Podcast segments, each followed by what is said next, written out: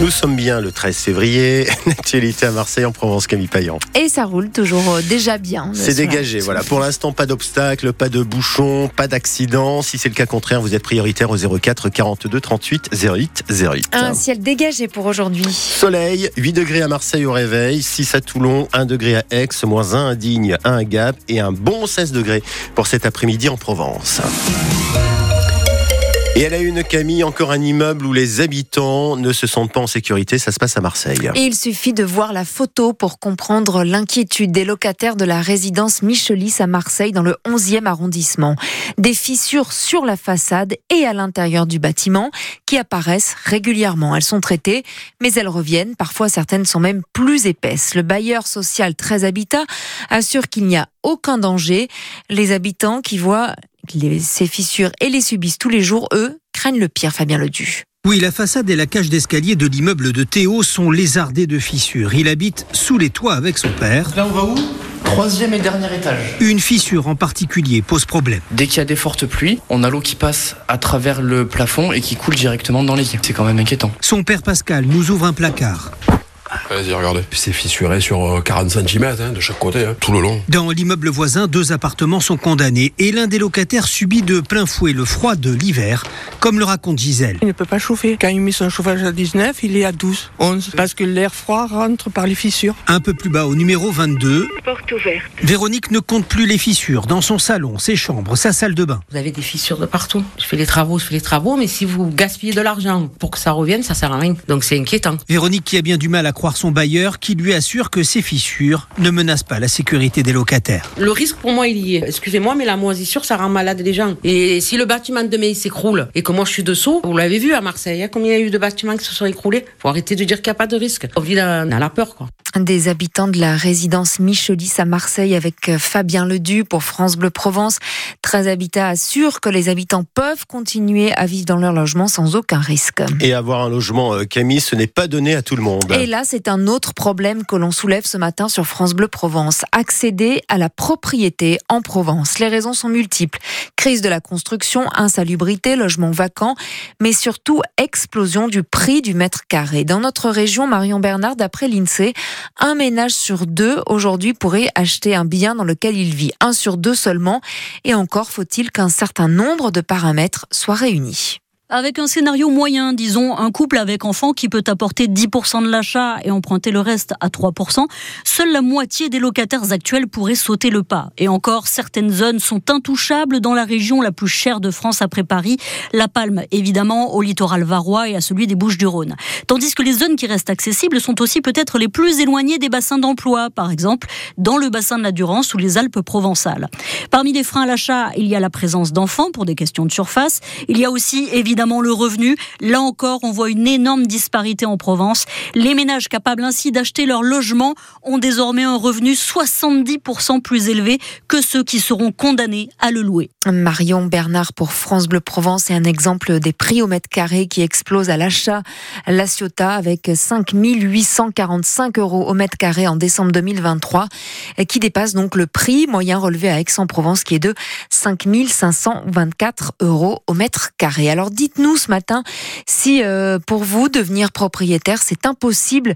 Est-ce que ça relève justement de l'impossible? Qu'est-ce qui vous empêche euh, aujourd'hui d'acheter un bien? Est-ce que vous avez renoncé à acheter une maison ou un appartement car c'est devenu euh, trop cher?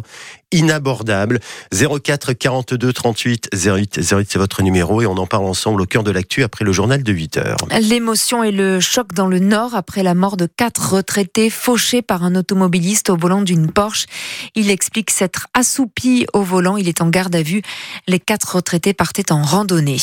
Les habitants de Fosse-sur-Mer vont-ils obtenir gain de cause devant la justice? Un procès en appel devant la cour d'Aix-en-Provence aujourd'hui. Six plaignants face aux grosses sociétés ArcelorMittal et raffinage dépôt pétrolier de Fosse et Kemoine. Les plaignants, les plaignants veulent faire reconnaître les préjudices subis liés à leur exposition au quotidien à la pollution industrielle qui dépasse largement le seuil de tolérance.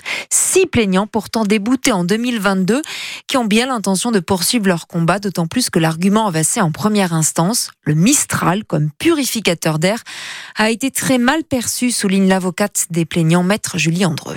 C'est vrai que les arguments développés par les sociétés qui sont attaquées sont assez étonnants. Le Mistral serait vraiment le grand épurateur de la région. Donc ça veut dire qu'on reconnaît qu'il y a une pollution. De toute façon, une industrie sans pollution, ça n'existe pas. Et on reconnaît qu'il y a une pollution, mais on l'aurait anticipé avec le Mistral. Seulement, nous indiquons que le vent dominant dans la région n'est pas le Mistral, mais le sud-est. Et puis le pire, c'est l'absence de vent. C'est la stagnation sous forme de coupole un petit peu au-dessus des habitations, puisqu'on parle quand même de personnes qui habitent à moins de 5 km des usines et qui donc deux jours comme de nuit subissent les émanations de gaz, de poussière. Malheureusement, eh bien, on a l'impression que prévaut l'intérêt économique à la santé.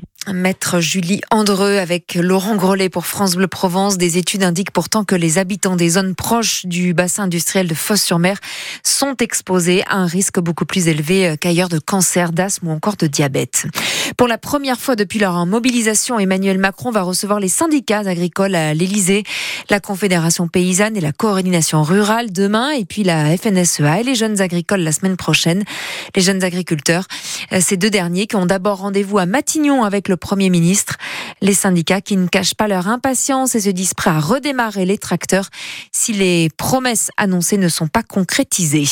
Une mobilisation tous les jours de la semaine entre midi et demi et 13h15, celle des enseignants du collège Anatole France à Marseille pour dénoncer une des mesures souhaitées par le gouvernement à la rentrée prochaine, celle des groupes de niveau pour les élèves de 6e et 5e en maths et en français. La vie au milieu des travaux sur le boulevard Gèze à Marseille. La vie insupportable pour les riverains qui doivent composer avec des nuisances sonores, des voies de circulation fermées. En cause, les travaux de la ligne B4 bus en site propre qui doit relier en 2025 le métro Gèze à la fourragère. Comme pour tous travaux, il faut donc prendre son mal en patience, mais Myriam, Mina et Dana, trois mamans épuisées, doivent sans arrêt composer avec des changements. On met 45 minutes pour aller jusqu'au marché au bus. Ouais, c'est la misère. Comme il y a la, la sortie d'autoroute qui vient, le feu rouge, il marche une fois sur deux et ceux du rond-point de Sainte-Marthe. Du coup, il y a trois voies qui arrivent et il n'y a qu'une seule voie là. Avant, il y avait trois voies en fait, vers Gèze et deux voies vers Sainte-Marthe. Donc ils ont enlevé quatre voies d'un coup, donc forcément les gens ils avancent plus. Dès 7h du matin. Je suis quand même 19h parce qu'il y a certains qui sortent tard du travail. Ça klaxonne, ça crie. Les camions avec le klaxon du camion, le bruit que ça fait, c'est la sortie aussi de l'usine Haribo. Du coup ça bloque. Euh... Plus beaucoup le bruit. Ça veut dire la chambre de mes enfants, elle est à côté du bruit et il dort pas. Bon ça fait ça, plus les travaux du marché aux puces. C'est une accumulation quand même. Hein Nous on doit vraiment patienter un long moment, on va dire ça comme ça, un long moment. Voilà, prendre son mal en patience pour ces trois mamans et évidemment tous les habitants du quartier. Au micro de Fred Chapuis pour France Bleu Provence, la ligne B4 doit être livrée en 2025 d'après les prévisions de la métropole. 24 000 voyageurs par jour devraient l'emprunter, ce qui en ferait la ligne de bus la plus fréquentée de Marseille. Le nom d'une grande dame pour l'esplanade du Mussem à Marseille, le J4 bientôt rebaptisé du nom de Gisèle Halimi, l'avocate féministe. Un phare pour l'humanité souligne Benoît Payan qui s'était engagé à redonner aux places, aux rues, aux avenues de Marseille le nom de femmes qui ont marqué l'histoire. L'actualité à Marseille en Provence que vous retrouvez sur l'appli ici.